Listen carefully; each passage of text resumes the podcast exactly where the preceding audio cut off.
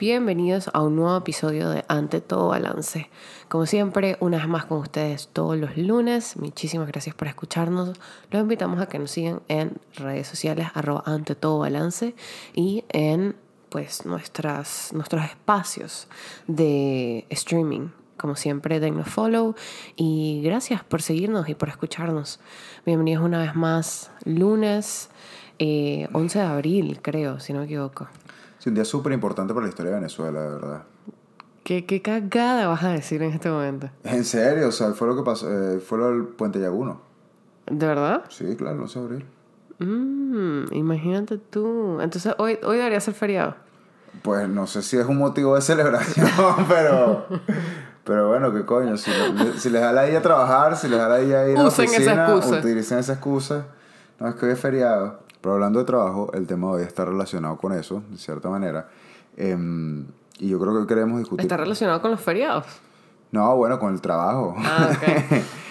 Pero mm, yo creo que últimamente, sobre todo después de la pandemia, la relación que nosotros hemos tenido con el trabajo ha cambiado un poco. O sea, yo creo que, mm, digamos, el approach que tenían nuestros papás con respecto a lo que era su vida profesional está como que basada en tres pilares, si se quiere, que es pues el trabajo, la parte económica, la parte de vocación y carrera y... Mm, de reconocimiento, tal vez. Y de reconocimiento, Como lo que ese trabajo significa para ti en la sociedad. Exactamente. Y yo creo que eso ha estado cambiando mucho, o sea, no, no, necesariamente significa que los pilares han cambiado, pero yo creo que no están tan correlacionados como antes, no necesariamente tienen que ir de la mano. Eh, estábamos, Alejandro y yo estábamos buscando unos artículos y yo me topé con este que habla de la The Great Resignation, la senda renunciadera, para los que no hablan. La senda renunciadera. la senda renunciadera. obviamente, exacto. Para los que no hablan inglés. Para los que no hablan venezolano, eh, pues la, la, gran renuncia. La gran renuncia, Exacto. ¿No puedes decir la gran renuncia? Bueno, sí, probablemente sí, pero bueno, tú sabes cómo es la cosa. Sabes que me falta un poco de vocabulario a veces. Bueno. Pero... Mm, ok, que conste que lo dijo él. Bueno. ok, pero entonces hablamos de la, de la evolución y de, de, por qué empezó este tema de la gran renuncia. O sea, ¿cuándo empezó esto? Bueno, empezó durante el COVID y yo creo que mm, mucha gente se dio cuenta de que, o sea, bueno, realmente fue como una especie de efecto rebote, entre comillas. Eh, ya que... Claro, tomando en cuenta que cuando el COVID empezó, pues era la crisis de la pérdida de empleos. Exactamente. Pero en pocas palabras, lo que pasó con esta gran renuncia es que obviamente mucha gente perdió el trabajo. La cantidad de trabajo en muchos sectores no solamente se mantuvo igual, sino aumentó. Y pues toda esa carga laboral le cayó a, una, a un pequeño número de personas que pues, obviamente se vieron afectados por el estrés, además de eso, pues toda la realidad pandemia, eh, largas horas laborales. sí, también, también adaptarse de por sí, mucha gente que estaba en trabajos que eran temporales o que, no sé, cualquier cosa, les tocó, los que tuvieron la posibilidad de mover su trabajo a la casa, era como que buscar la manera de entender que, que el empleador y el empleado, o sea, ¿dónde se corta la relación de esta es mi casa, esta es mi hora mía de persona y esta es mi hora laboral? Eso se empezó a, a, poner como borroso cuando empezó todo el tema de lo de la pandemia y mm, a los empleadores les costó mucho entender eso. Sí. Y veíamos, yo creo que, bueno, obviamente eh, empezamos a consumir más contenido en redes sociales. Empezó el tema, no sé si aquí se me está cayendo la cédula, pero con el tema del boom de TikTok, no sé si empezó con él o ya venía de, de atrás, pero creo que nosotros empezamos a parábolas fue en la pandemia. y me llamaba mucho la atención que mucha gente que trabajaba en lugares de servicio, que, que se habían mudado, habían hecho la transición a la casa, genuinamente eran empresas, las empresas no respetaban el horario y eran como que mayores demandas.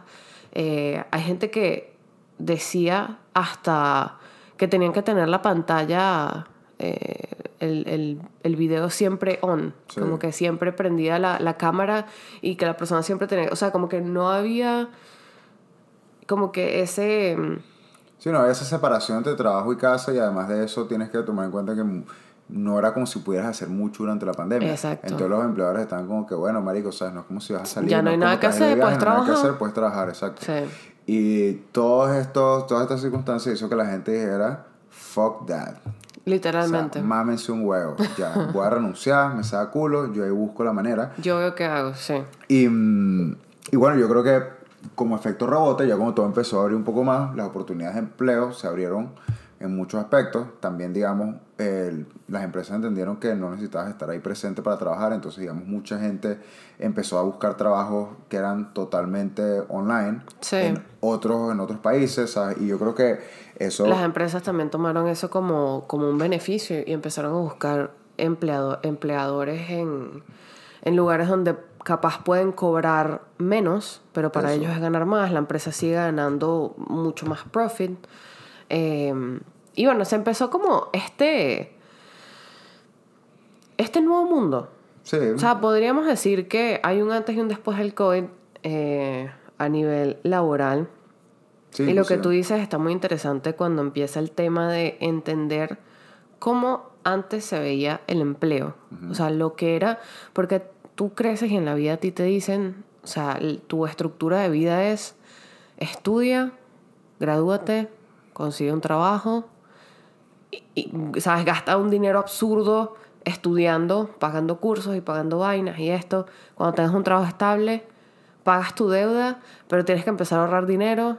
Sí. Y, pero tienes que ser feliz con ese trabajo porque para eso estudiaste. O sea, Claro. tienes que ser alguien con ese trabajo.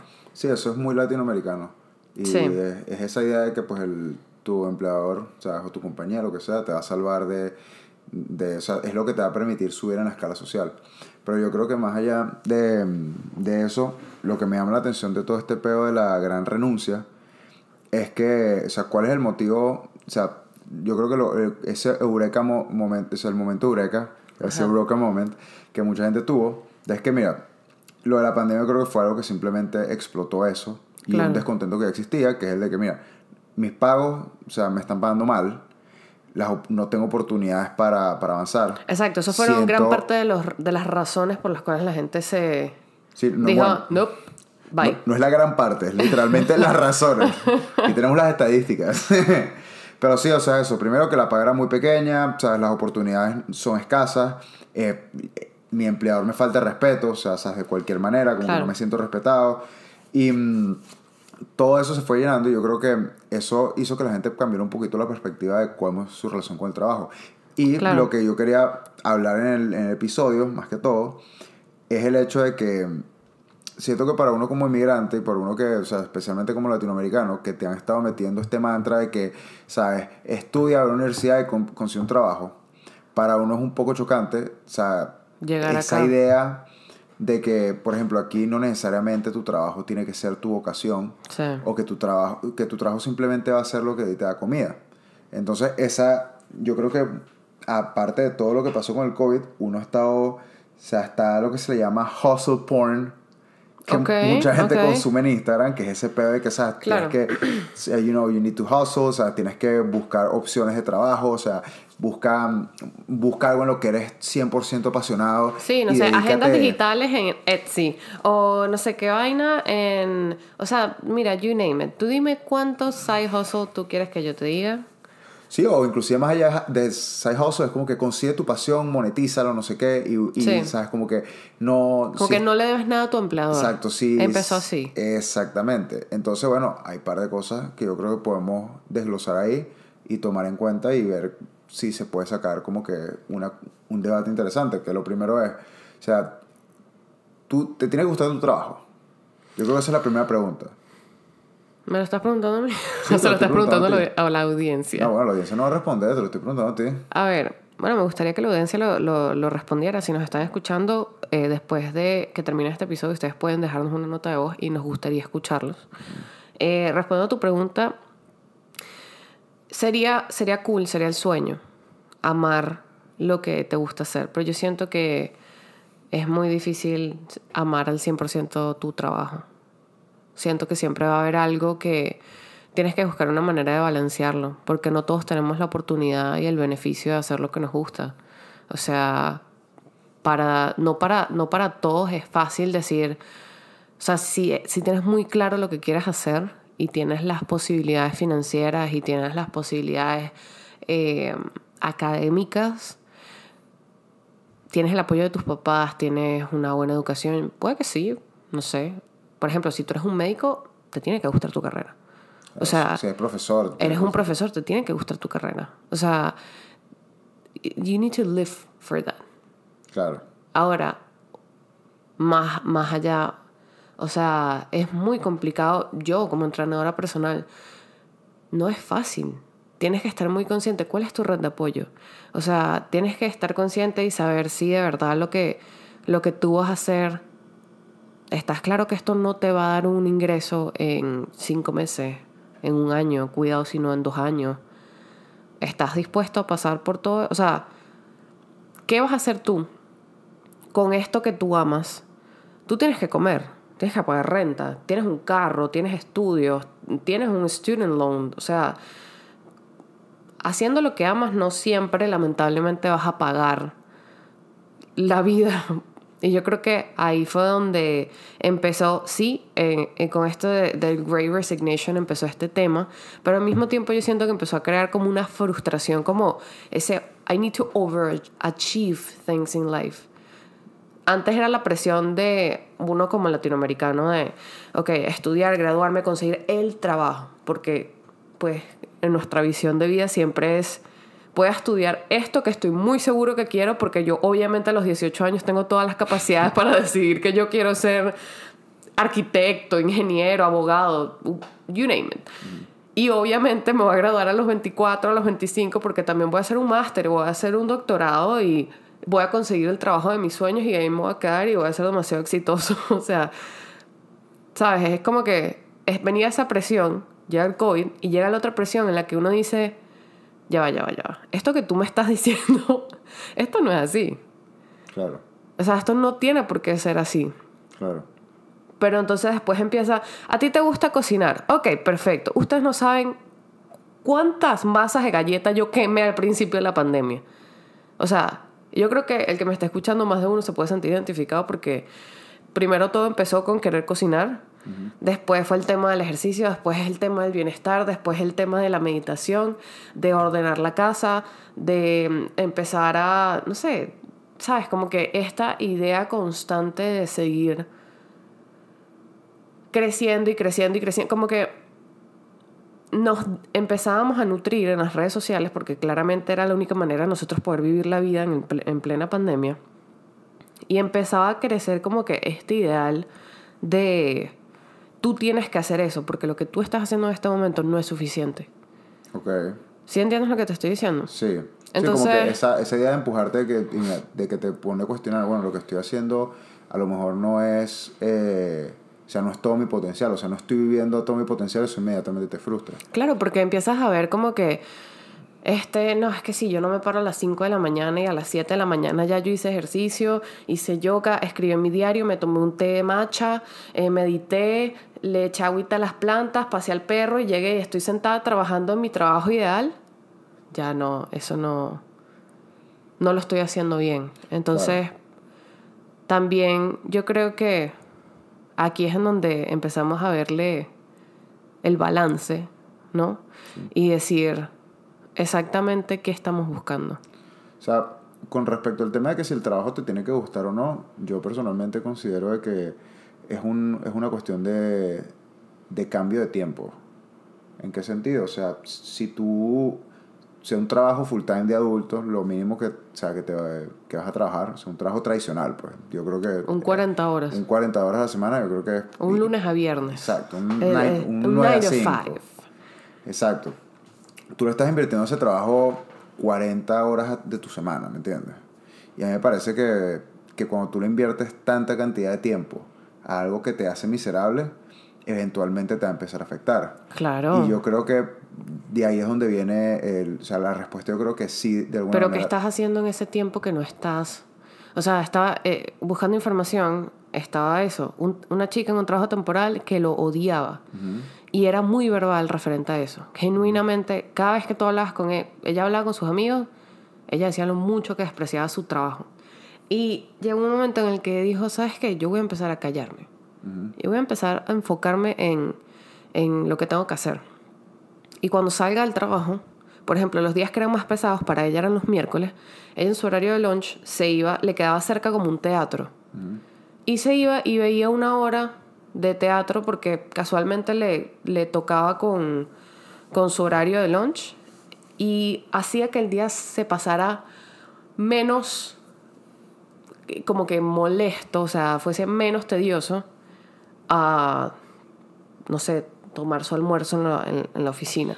Claro, o sea, eso es una cuestión de, o sea, e, e, es esa idea de que, o sea, si estás invirtiendo una cantidad grande de, de tu tiempo en el trabajo, pero estás aprovechando el tiempo afuera de él para disfrutar un poco más la vida. Y yo creo que, en, o sea, todos nosotros en algún momento hemos estado ahí. O sea, estamos en un trabajo el cual no necesariamente nos llena o nos hace súper felices, pero de cierta manera nos permite conseguir cosas que a lo mejor, o sea, no, nos da ese, esa retribución económica que nos permita disfrutar la vida fuera del trabajo. Pero yo creo que también, mm, eh, bueno, eso depende obviamente de cada quien, pero personalmente a mí me parece que el invertir tanto tiempo en algo, o sea, eventualmente va, o sea, en algo que no te gusta, eventualmente va a afectar no solamente tu estabilidad emocional y tu estabilidad física y, sabes, básicamente todas las relaciones que tú tienes, sabes, con tu entorno, sino además te cansas y, cuando tú haces algo eh, sin ningún tipo de pasión, sin ningún tipo de, de inspiración, eventualmente tu trabajo va a decaer, o sea, la calidad de tu trabajo va a irse deteriorando. Y eso te va a traer problemas de que probablemente, ¿sabes? Te llame la atención del trabajo o, ¿sabes? Tengas problemas con tu jefe, tengas problemas con tus trabajadores. Entonces yo creo que eh, o sea, es, ese, ese camino en el cual tú tienes que tratar de buscar algo en lo cual tú de cierta manera disfrutes, así no sea tu vocación, pues digamos, a lo mejor tu vocación es jugar fútbol, pero la realidad es que estadísticamente es algo muy difícil de conseguir. Claro. Pero yo creo que si de cierta manera puedes proyectar ese, esas cosas que te apasionan, por decirte algo, eh, que te apasionan del fútbol, y las proyectas en una, en una carrera, ya sea fisioterapia, o sea entrenamiento, o ya sea, ¿sabes? Eh, médico traumatólogo que trabaja con jugadores, ¿me entiendes? Lo que sea. Tú igualito puedes ver reflejada esa pasión y puedes buscar a lo mejor una carrera, o sea, profesional, entre comillas, un poco más realista y disfrutar lo que te gusta. Porque al final, como te digo, yo siento que a lo mejor obedece un poquito a esa, a esa flojera mental. Decir, bueno, de estar en tu zona de confort, decir, mira, sabes, aquí dentro de todo yo estoy bien y, y sabes, yo prefiero utilizar el tiempo que me sobra simplemente disfrutándolo. Pero yo creo también como que hay muchísimas personas que han estado en esa situación, en la cual están en un trabajo que odian y han estado aprovechando un poco el tiempo fuera del trabajo para buscar esa vocación que les gusta e invertirla a un punto de empezar a hacer una transición, ¿me entiendes? Que yo creo que eso es algo que le pasó a mucha gente en la pandemia. Que es como que, mira, al tener tanto tiempo libre, al no poder salir, al no poder rumbear, bueno, voy a empezar a experimentar cosas que a lo mejor a mí sí me apasionan. Y yo creo que, por ejemplo, ahorita en, este, en, esta, o sea, en esta época, creo que tienes muchas más opciones de monetizar en, en hobbies de lo que antes podrías eh, hacerlo pero sí obviamente requiere una cantidad de, una inversión de tiempo para volverte bueno en eso. Ok, entonces, eh, me estás diciendo que así fue como empezaste a vender fotos en OnlyFans. Bueno, pero o sea, mis pies también, mis pies tienen su público, ¿viste? ¿Tú dices? Claro, los peritos así de los pies. Qué desagradable, qué fuerte donde vamos a meternos. Pero, ok, interesante que, que lo digas así, sí sí, sí lo entiendo, pero al mismo tiempo hubo gente que, que no, que no quiso hacer eso. Que hay gente que ya por sí la pandemia, como que toda la situación del cambio en general que, que esta situación trajo al mundo, es bastante overwhelming para ellos. Entonces, es como, como balancearlo en ese nivel de que uno dice como que, bueno, y tal. O sea, yo conozco mucha gente que de verdad en su tiempo libre tiene un 9 to 5 y dijeron, ¿sabes qué? De 5 de la tarde a 10 de la noche yo me voy a sentar a estudiar porque yo quiero irme de donde yo estoy para conseguir un mejor trabajo. Claro. Y aprovecharon que pues obviamente, ¿sabes? Todo estaba cerrado, no había bares, no había club, no había nada. Y se empezaron a llenar de información de otro tipo de, de no, no sé si llamarlo hobby, pero como que buscar algo diferente en la carrera de ellos. Y, y bueno, consiguieron algo, pero ¿qué pasa con aquellos que para ellos ya era demasiado el hecho de tengo el trabajo en mi casa? Cuando apago esa computadora a las 5 de la tarde, no quiero hacer nada. Quiero genuinamente sentarme a ver Netflix o sentarme a leer un libro o irme a caminar y ya, ¿sabes? Como que respirar ese momento, disfrutarlo, estar con los amigos que puedo tener, estar con la familia que puedo tener, llegar a mi casa, hacerme una buena comida, bañarme, acostarme y empezar otra vez el día. Eso, eso está mal. No, o sea, para nada. Yo siento que simplemente es una cuestión de necesidad. O sea, hay gente que realmente es, o sea, es feliz con eso y eso no tiene nada de malo. O sea, inclusive, a mí me parece que, o sea, el, lo importante de la discusión es como que tener un poquito de autoconocimiento, de saber cuáles son las necesidades que yo tengo en este momento. O sea, si por ejemplo ahorita mis necesidades es de verdad, por X o por Y, disfrutar el poco tiempo que tengo libre con mi familia. Okay. Y si de cierta manera, o sea, yo por en un momento específico de la vida no tengo la, sea, a lo mejor las herramientas okay. para, mm, para buscar otro trabajo. O sea, a mí me parece que eso es muy válido. O sea, ¿sabes? Si tú quieres... Si pero no es, tener, no, es no es tener las herramientas, porque esta persona tiene todas las capacidades de hacerlo, pero se siente muy sobreestimulada a su alrededor con, con tener el, el, trabajo en su casa, porque ya no sabe separar los ambientes. Entonces, le estás diciendo a esa persona que no tiene las habilidades para hacerlo. No, no, no, no. Yo, yo creo que utilicé la palabra incorrecta. O sea, a lo que yo me refiero es que, o sea, tú no te tienes que sentir culpable si tú de cierta manera estás feliz con tu trabajo y que a lo mejor no te, no te desata una pasión arrechísima y, y te funciona. O sea, si tu trabajo te funciona, está bien.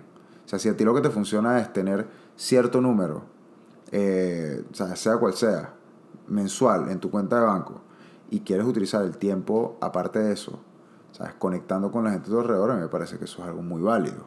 O sea, eso no tiene absolutamente nada, nada de malo. Inclusive, a mí me parece que si tú estás en un trabajo que a lo mejor no te gusta, pero está cumpliendo un propósito en tu vida, en el sentido de que, mira, tú necesitas ahorrar cierto número para lograr este objetivo, ya sea para, para viajar, ya sea para invertir, reinvertir en conocimiento, ya sea para, ¿sabes? Para invertir en X o Y. A mí me parece que eso está muy bien. Inclusive, yo, yo soy de los que opina que, o sea, a veces tener que tener esa voluntad de llevar un trabajo que a lo mejor no te mata para conseguir un objetivo, eso denota disciplina. O sea, ¿sabes? Sobre todo cuando tú eres inmigrante, que tú llegas a un país desde cero, Exacto, obviamente te- no te, te puedes iba- poner en ese peo de que no, mira, o sea, no, es que yo, yo estoy aquí recién llegado y o sea, yo era abogado en mi país y si no tengo un trabajo de abogado yo no voy a ser feliz. No. Ajá, exactamente eso es lo mismo que te iba a decir. O sea, por No. ejemplo, ¿cómo...? Porque hay gente que, que todavía está en un proceso de adaptación. O sea, realmente tú, según lo que he leído, y me pueden corregir si me estoy equivocando, pero normalmente la gente, o sea, pueden pasar cinco años y tú todavía no te sientes a gusto donde estás viviendo. Si te mudaste, inmigraste, por sea cual sea la situación, toma tiempo hacer hogar, toma Claro. tiempo sentir que algo te pertenece. Entonces imagínate una persona que se vino a estudiar, eh, sabes, tuvo que agarrar cualquier trabajo y se graduó de cualquier vaina solamente para poder medio buscar una legalidad aquí y sabes como que tratar de volver a restablecerse una persona que ya tiene una carrera que lo hizo en su país you name it hay personas o sea que vienen con deudas Claro, sí. ¿Sabes? totalmente. Entonces es como que yo, yo pienso más que todo como que en ese tipo de gente, cuando te medio estás estableciendo, estás como que en ese proceso, te cae la pandemia y, y es como esa presión de decir, no, no, es que es ya. Cuando empezó el tema del Great, Re- Great Resignation, me quedé pegada, eh, era eso, era como que esa presión de, epa, te- es ahorita. Si, Sí. no es, si no es en este momento, te vas a quedar atrapado. Pero es que yo creo que cada quien tiene sus tiempos. Yo creo que eso es lo que, o sea, lo importante de esto. O sea, al final, Claro, pero cuando tú estás encerrado y lo único que ves son redes sociales. Ah, bueno, pero yo creo que eso es, fácil- es necesario reconocer de que yo creo que durante la pandemia eso jugó un papel demasiado, o sea, eso distorsionó mucho la percepción de las personas. Claro. O sea, por ejemplo, yo que estuve probablemente mes y medio encerrado totalmente y yo lo único que consumía era lo que veía en redes sociales, esa era para mí la realidad afuera. Y en el momento en el que poco a poco yo empecé a salir, o sea, de la casa y o sea, empecé a trabajar y empecé a verme con otra gente, o sea, no es como para eh, o sea, decir que no era gran cosa, pero ciertamente mi percepción, o sea, la percepción que yo tenía de eso en mi cabeza era mil veces más grande de lo que en realidad estaba pasando. O sea, yo pensé que yo iba a salir a la calle a ver un escenario apocalíptico, y en verdad no era así. Claro. Pero digamos, para Claro, no meternos tú- en el tema de la pandemia, eh, o sea, lo que, lo que te quiero decir es que yo creo que es necesario entender dónde estás cuando se trata desde el punto de vista laboral. O sea, si tú eres un inmigrante y sales de tu país y tienes que mamarte cinco años en X trabajo, yo creo que juega un poco el tema de la, de la pirámide de necesidades de Maslow. O sea, tú no puedes estar pensando en un trabajo que te llene si tú no tienes comida en la nevera, ¿me entiendes? O sea, lo primero que Exactamente. tú tienes que hacer es, es, eh, o sea, sembrar las bases para tener una vida estable en un país, que es eso, o sea, tener la posibilidad de pagar renta, tener la posibilidad de comer, tener la posibilidad de pagar todas las cosas básicas. Ya cuando tú ya como que dominas esa parte de la pirámide, vas subiendo poco a poco, a lo mejor entonces, bueno, dentro de mi mismo, de mi mismo campo, que a lo mejor, o sea, dentro del mismo trabajo que tengo ahorita, que no es mi campo, ir subiendo poco a poco, o sea, a lo mejor antes estaba, ¿sabes? Eh, trabajando como cajero, ahorita soy supervisor del sitio, Claro. o sea, poco a poco vas escalando, que no significa que, no significa que sean trabajos que a lo mejor te llenan al 6%, pero son trabajos que te funcionan. Y eventualmente, ¿sabes? A lo mejor ese, ese trabajo es un trampolín para algo lo tú- que tú quieras lograr. Pero precisamente por eso me parece que es importante el autoconocimiento en ese aspecto. O sea, yo creo que, o sea, si tú vives ese, eh, sea cual sea el trabajo donde tú tienes, especialmente si no te hace feliz, lo ves como una etapa y entiendes que ese trabajo a lo mejor te puede abrir un camino para lo que tú quieres conseguir, o sea, yo creo que sí es válido a lo mejor como que tener un trabajo que no te lo disfrutas al 100%. Pero también yo creo que hay que tener en, en cuenta de que el hecho de que tú estés en un trabajo que necesariamente no te guste, no tienes que aceptar como si eso fuera un... O sea, no lo tienes que ver con resignación. O sea, Ok. desde el punto de vista de que, oh, bueno, o sea, yo nunca voy a poder conseguir un trabajo que disfrute. O sea, yo nunca voy a poder conseguir una, una, una vocación. Porque ciertamente sí me parece que es como una especie de, de red flag, y yo también he estado ahí, Ok. cuando tú Cuando te sientes estancado. estás en un trabajo que, ¿sabes? Te, te chupa el alma. O sea, que tú, que la relación Qué, qué tuya- perfecta definición. Sí, o Creo sea- que todos nos hemos sentido identificados ahí. Sí, yo creo que eso de cierta manera genera una, una relación muy poco sana con tu trabajo. O sea, que para ti el trabajo sea algo que te arruga la Que cara. te consuma. que, que para ti ir a trabajar es ir a pasarla mal. Me parece que si tú tienes como que estás en ese círculo, definitivamente hay algo que tienes que, que ver como que, bueno, mira, sabes, eventualmente yo tengo que buscar una manera de salir de esto porque así no necesariamente se ve un trabajo saludable. O sea, esto no es una relación saludable con el trabajo. Y eso pasa también con, con las personas. O sea, es como si tú estás con una persona que te está, ¿sabes? Siempre te está trayendo cosas negativas, que tú sientes que estás estancado, pero por comodidad o por, ¿sabes? Por conveniencia, sigues ahí. Yo creo que lo mismo pasa con el trabajo. O sea, ¿para qué vas a seguir en un lugar que genuinamente no, no te tripea? Si esa es tu única fuente, claro, si esa es tu única fuente de ingreso y lo O ves tal como vez- una etapa, Claro, pero tal vez puede ser que tú, lo que amas hacer no te genera dinero. Entonces puede que estés haciéndolo como voluntariado, puede que estés creando contenido, puede que estés dando clases o lo que sea, pero eso no te va a dar para comer. Claro, Entonces pero sí. también, también está como el, el tema de, de decir, ok, bueno, este trabajo que no me gusta es el que lamentablemente me paga la renta y el que me paga la, la papa que me estoy metiendo en la boca.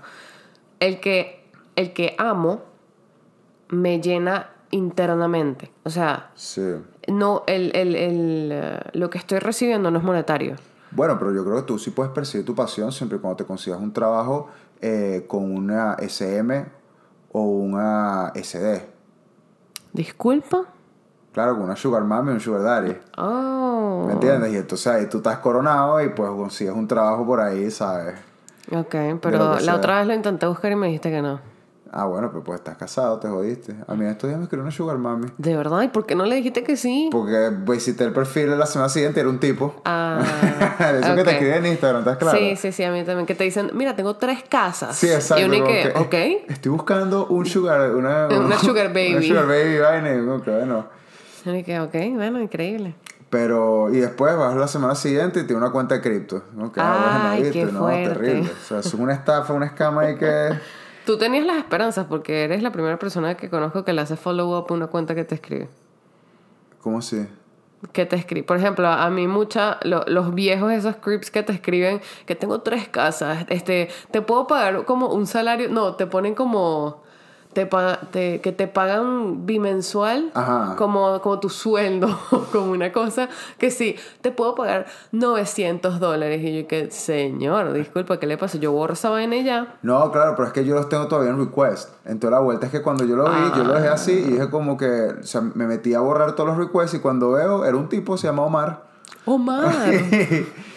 y, y que si la jeva tenía un nombre todo gringo. Todo mal. Sí, Clement.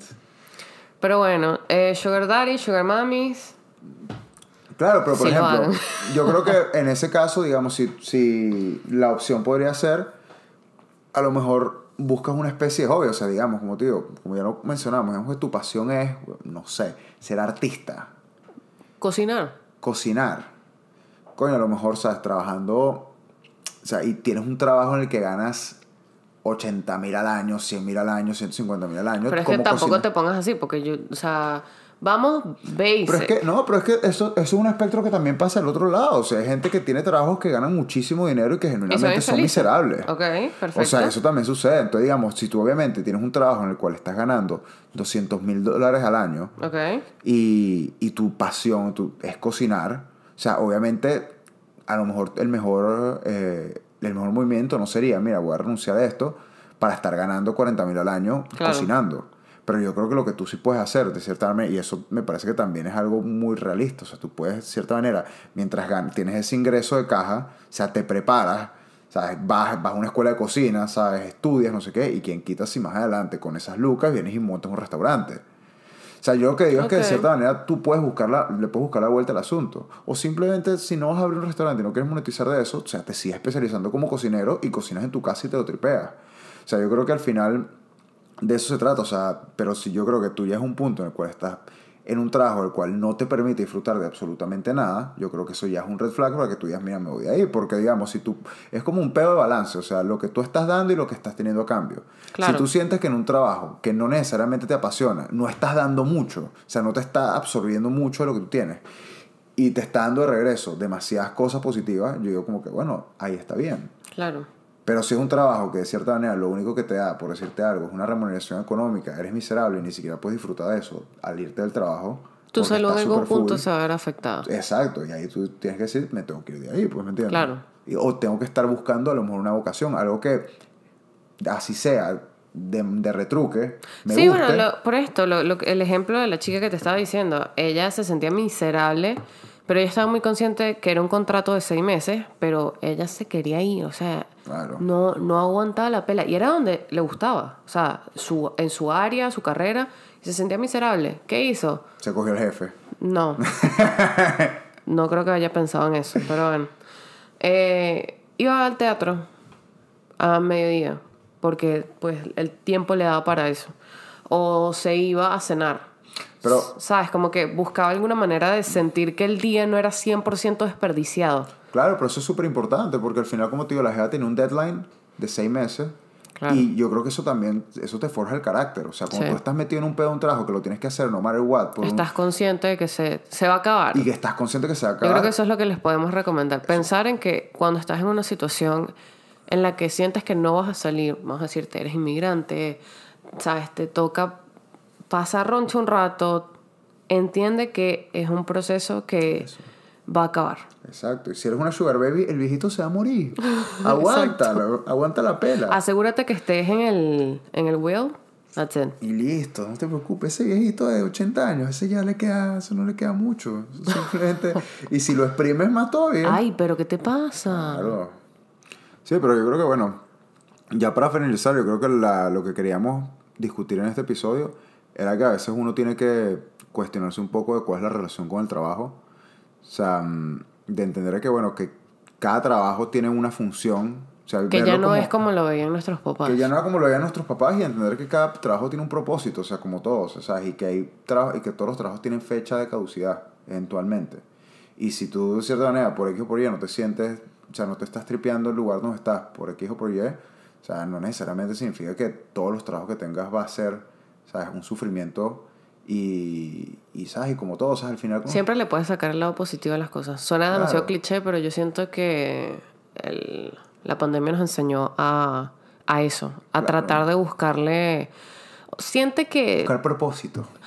O sea, Laboral. sí, lo, dirás lo dirás así como echando vaina, pero al final del día, coño, sabes, antes de que te acuestes a dormir, trata de, de hacer algo en el día que tú digas, ok, disfruta el día.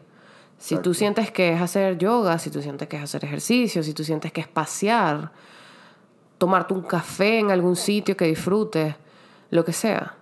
Si tú sientes que eso para ti es suficiente para tú decir, coño, hoy este día, e- este día no fue tan mierda. Hazlo. hazlo. Y cuéntanos qué tal.